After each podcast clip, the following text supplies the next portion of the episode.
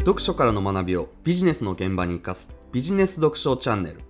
今回は終始トントンで儲ける人損する人の差ジョブズとウォルトの戦略こういったテーマでお話をしていきます。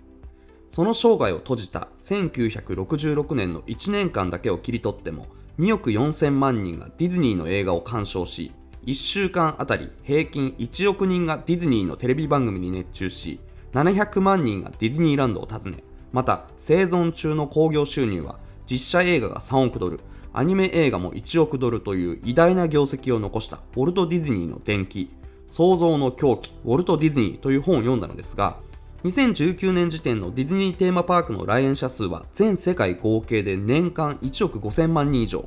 これは1日あたり42万人以上が世界中のディズニーランドに足を運んでいる計算になりますし今なお世界中でものすごい人気なんですが実はディズニーランドは65年前の開園当初からすでにめちゃくちゃ人気があって実際1955年7月にアメリカのアナハイムで最初にオープンしたディズニーランドは開園わずか1週間で来園者数が16万人を超え2ヶ月後には100万人超えそして開園2年半で合計1000万人を突破というものすごい記録が本書の中でも紹介されています。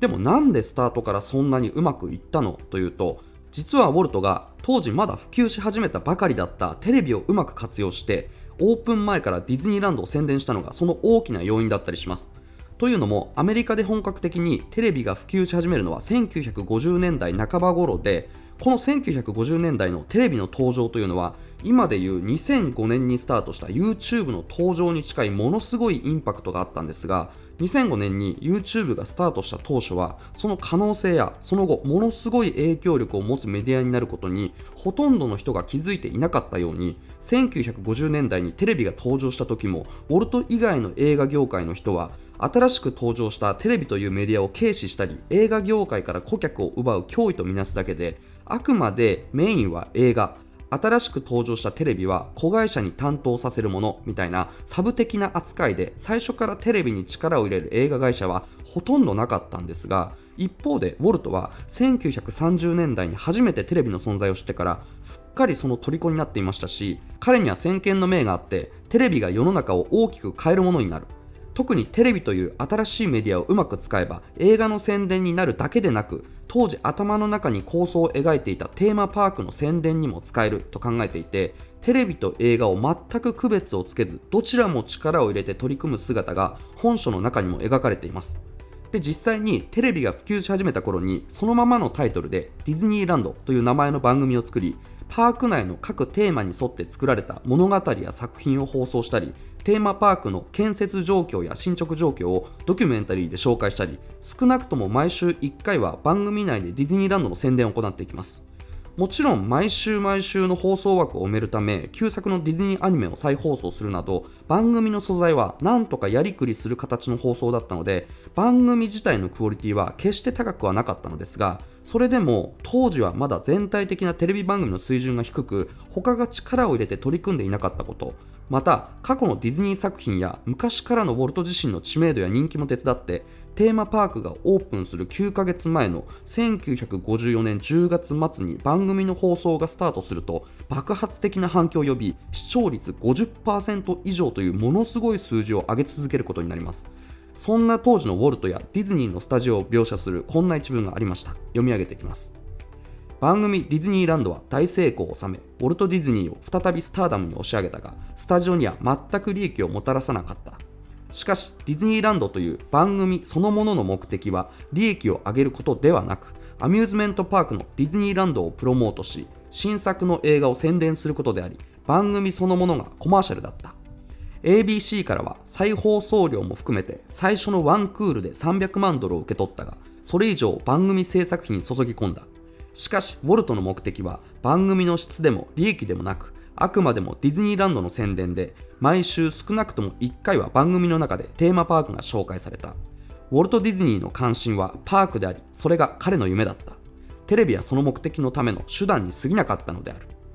こういった内容です。今日はこの部分を深掘りしていこうと思うんですが結論から先に言うとウォルトが作ったテレビ番組とその後にオープンするディズニーランドのようにビジネスの中で集客用のフロントエンド商品と利益を出すバックエンド商品を明確に分けて運用すること。特に集客用のフロントエンド商品のように戦略的に終始トントンでいい場所を1個作ると。採算度外視で他を圧倒できるポイントが出来上がりそこを突破口にして広告を回したり集客したりシェアを取ることができますしテレビ番組は赤字でもテーマパークでしっかりと利益を回収していくウォルトのように終始トントンのフロントエンドからしっかり利益が残せるバックエンドまでの流れを丁寧かつうまく作り込むことで採算度外視のフロントの部分で圧倒的な集客効果や宣伝効果を生みつつその後バックエンドの部分で利益がしっかり取れる別の商品やサービスが売れる状態を作り出しすっごい儲かる流れを作っていくことができるのでぜひこのやり方をお勧めしたいと思います。で引用部分でも紹介したように当時ウォルト・ディズニーが作ったテレビ番組は視聴率50%以上が続いてめちゃくちゃ人気が出るんですがウォルトはテレビ番組はあくまでアミューズメントパークであるディズニーランドや映画を宣伝する場所として捉え受け取った放送料をテレビ番組の制作に全て注ぎ込んでテレビ放送では全く利益は出さない。そうやってテレビ番組制作はトントンもしくは赤字でもいい。とにかくディズニーランドが宣伝できればスポンサーやお客さんが集まって十分に回収できると考えていたんですが結果この戦略がうまくいってオープン9ヶ月前から視聴率50%の番組で毎週毎週ディズニーランドを宣伝したことで番組を見ている視聴者を巻き込みテーマパークが出来上がっていくまでのストーリーを視聴者と共有し期待感を煽り開園当初から爆発的な人気を呼んで冒頭で紹介したような来園数を記録しただけでなくディズニーランド建設にかかる莫大な資金を提供してくれるスポンサーを多く集めることにも成功します。でウォルトが行ったこのディズニーランドのプロモーション戦略には学びがいっぱい詰まっていると思っていて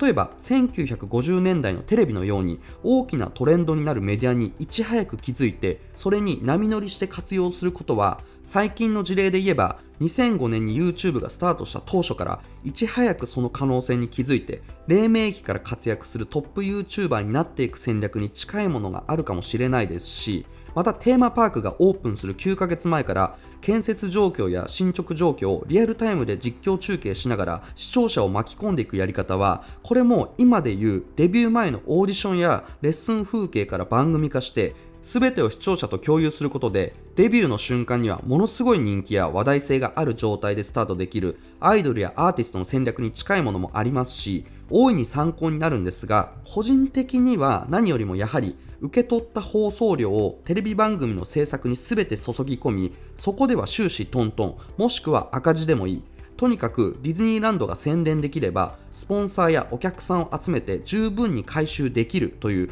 集客用のフロントエンド商品と利益を出すバックエンド商品を明確に分けてそれぞれの役割をしっかりと理解した上で運用しているところがめちゃくちゃ大事なポイントだと思っていて実際こういういわゆるフロントエンドと呼ばれるような戦略的に終始トントンでいい場所を1個作ると採算度外視で他を圧倒できるポイントが出来上がってそこを突破口にして広告を回したり集客をしたりシェアを取ったりできますしマーケティングが上手い会社はどの会社も漏れなくこのやり方を採用しているのが真理だったりします。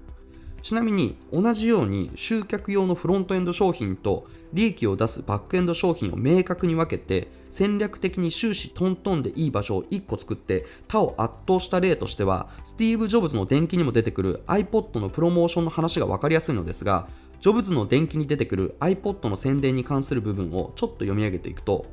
iPod の誕生によってコンピュータ、ソフトウェア、機器の全てを持つ Apple ならではのメリットがもう一つ見つかった。iPod が売れると iMac も売れるのだ。つまり iMac の広告予算を iPod の広告にシフトさせれば1ドルで2度美味しいことになる。いや本当は3度だ。ジョブズは当時についてこう語っている。iPod を宣伝すれば Mac も同じように売れるはずだとすごいことに気づいたんだ。おまけに iPod があれば Apple はイノベーションと若さをイメージする会社としてもアピールできる。だから7500万ドルの広告費を iPod に移した。このカテゴリーに投入するのはその100分の1でも多すぎると言われるはずなんだけどね。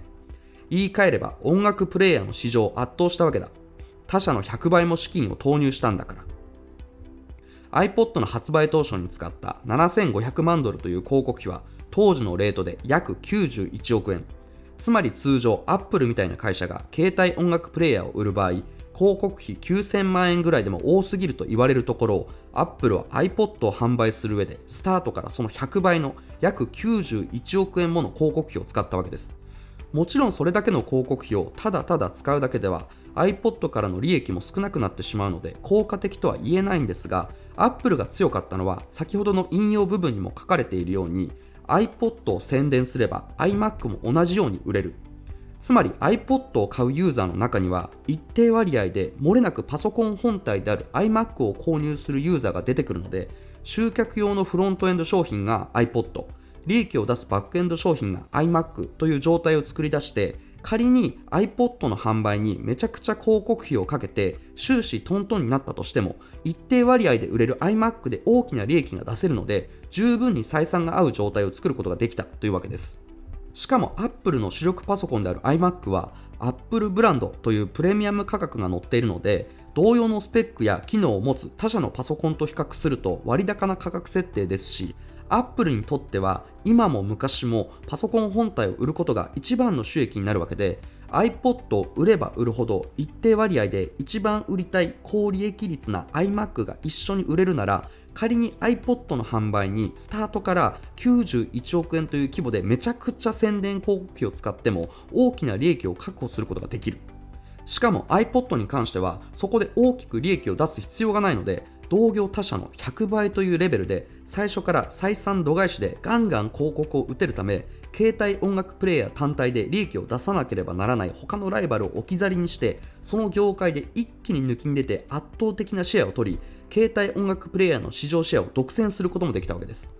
実際この状況は今でも変わらないというかやっぱりスマホもタブレットもパソコンも iPhone、iPad、MacBook みたいな形で Apple 製品で揃えると確かに価格はめちゃくちゃ高いですが単純にデザインがかっこいいだけでなく写真や URL を簡単に共有できる AirDrop が自分のスマホ、タブレット、パソコン同士で使えたりスマホでコピーした文章をその数秒後にパソコン上でペーストして貼り付けることができたりメモ帳などをデバイス同士で簡単に共有できたりとかゆいところに手が届く使い勝手の良さがあるというか全てに互換性が出てかなり便利なので今なお iPhone や iPad などの Apple 製品を買ったユーザーの多くがその後 Mac のデスクトップパソコンやノートパソコンも買うという状態を作って Apple は新製品が出るたびにその広告を打てば打つほど新製品だけでなく漏れなくパソコン本体である Mac が売れる状況を作り出し大きな利益を出していけることがその強さの秘訣でもあるわけです。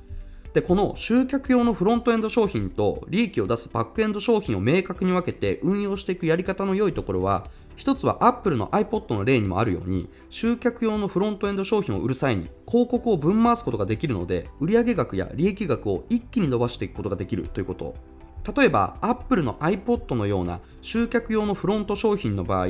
仮に iPod を1個売って2万円の利益が出る。しかもそれ単体で儲ける必要がなく終始トントンでいいなら乱暴な計算をすれば1個につき2万円までは広告費をかけてもいいわけで1日1個売れるなら1日2万円の広告費。1日10個売れるなら1日20万円の広告費。1日100個売れるなら1日200万円の広告費もの大きな広告費が使えるわけで1日200万円の広告費を分回す人と広告なしにこだわって一生懸命ブログの記事や SNS を毎日更新する人どちらが先にビジネスでより大きな成果をつかむことができるかを考えても一目瞭然のように広告なしで SEO や SNS 口コミを攻略するいわゆるオーガニックで集客するやり方と比較すると広告はいわばドーピングみたいなものでもあるので圧倒的なスピードで成果を出したり一気にシェアを伸ばしていくことができます。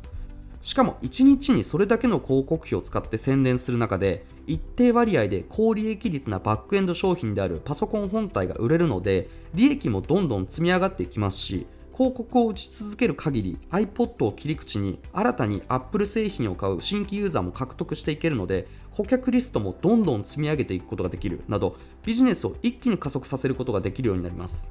またビジネスを加速させスピード感を出していくことに加えて集客用のフロントエンド商品と利益を出すバックエンド商品を明確に分けて運用するやり方の場合フロントエンド商品は利益を出す必要がなく採算度外視で良くなるため他を圧倒できるポイントやライバルに対して優位性を作り仮に広告をたくさん打たなくてもフロントエンド商品自体が広告の役割を担ってそこを突破口にして集客したりシェアを取っていける点も大きなメリットの一つです。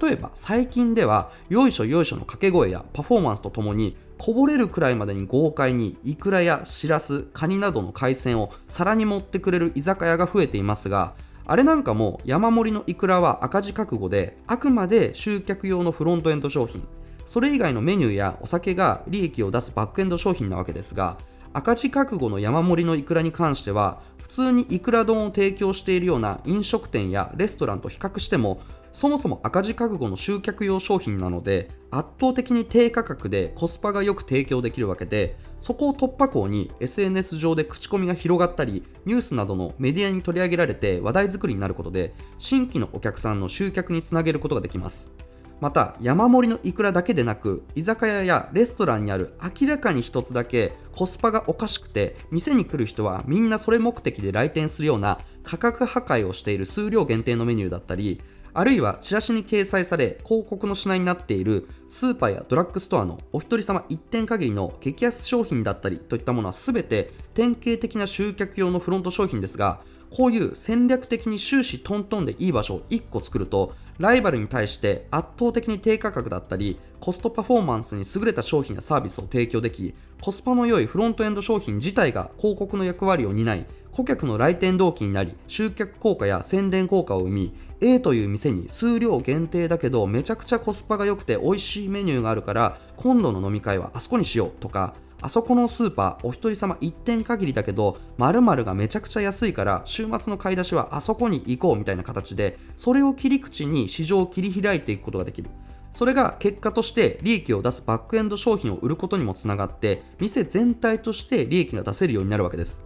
なおこの集客用のフロントエンド商品と利益を出すバックエンド商品を明確に分け運用していく際にポイントとなるのは Apple の iPod を宣伝すれば一定の割合で Mac も同じように売れるのように集客用のフロント商品である A を売るとその中から必ず一定の割合で利益を出すバックエンド商品の B が売れるという状態を作ること。その状態が出来上がって初めてネットビジネスなら集客用のフロント商品である A の広告を回したりオフラインのビジネスなら目玉商品として使って打ち出して集客していくことが非常に重要になります。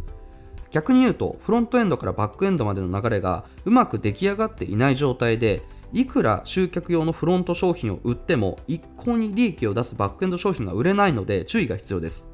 なおこのフロントエンドからバックエンドまでの流れを丁寧かつうまく作り込む上では A をしたら B をせずにはいられないに当てはまる商品やサービスをフロントエンドとバックエンドでそれぞれ用意してあげると非常に効果的で例えば居酒屋であればスパイシーな胡椒が効いた手羽先の唐揚げを出す世界の山ちゃんみたいな店が非常にうまいですがああいったスパイシーさや辛みが効いている商品を集客用のフロント商品としてメインに打ち出す店をやればそれを食べに来たお客さんは辛い手羽先を食べることで必然的に喉が渇きますし飲み物を飲まないわけにはいかなくなるので利益率の高いビールやハイボールなどのお酒がバックエンド商品としてよく売れますしこういった形で手羽先を食べたらお酒を飲まずにはいられないみたいに A をしたら B をせずにはいられないのような商品やサービスを用意してあげると集客用のフロントエンド商品から利益を出すバックエンド商品へとスムーズにつなげてビジネスをうまく回していくことができるようになります。もちろんこれは手羽先の唐揚げだけに限った話ではなく同じく利益率の高いアルコールをバックエンドで販売したいなら韓国系やタイ系の辛いものメインの飲食店や夏場の屋外のスポーツ観戦やビアガーデンのように暑くて喉が渇くような場所に人を集めるようなモデルがことアルコール販売という意味で言うとフロントエンドからバックエンドへとスムーズにつなげることができるビジネスになるかもしれませんしあるいはアルコールの販売に限らず例えばリピート性や中毒性の強いお菓子やスイーツ揚げ物やジャンクフードコーヒーや紅茶みたいな消耗品のサブスクであれば初回購入が集客用のフロントエンド商品。2回目以降のリピート購入が利益を出すバックエンド商品になるわけですがこういった商品は一度ハマったり癖になるとなかなかやめづらいのでフロントエンドである初回分が終了した時点でバックエンドである2回目以降のリピート購入につなげやすいジャンルだったりします。あるいは同じサブスクでも好奇心に訴えるという意味では Netflix のような動画配信サービスだったり10日間限定で無料で〇〇巻まで人気の漫画作品が読めるみたいな漫画サイトは最初の無料期間が集客用のフロントエンド商品。その後の有料課金後が利益を出すバックエンド商品になるわけですがこういった商品やサービスも無料期間にコンテンツを途中まで消化すれば続きが気になってなかなかやめづらいのでフロントエンドである無料期間が終了した後もバックエンドである有料会員になってもらいやすいジャンルだったりします。あるいは近い考え方で月謝が発生するお稽古事やレッスン系の商品やサービスの場合もここまでやったら続きがどうしてもやりたい。ここまでやったのなら最後までやり続けたいといった動機づけをうまく作り出すことができれば最初の無料期間が集客用のフロントエンド商品。その後の有料期間を利益を出すバックエンド商品としてフロントエンドである無料期間が終了した後もバックエンドである有料会員になってもらいやすいジャンルだったりします。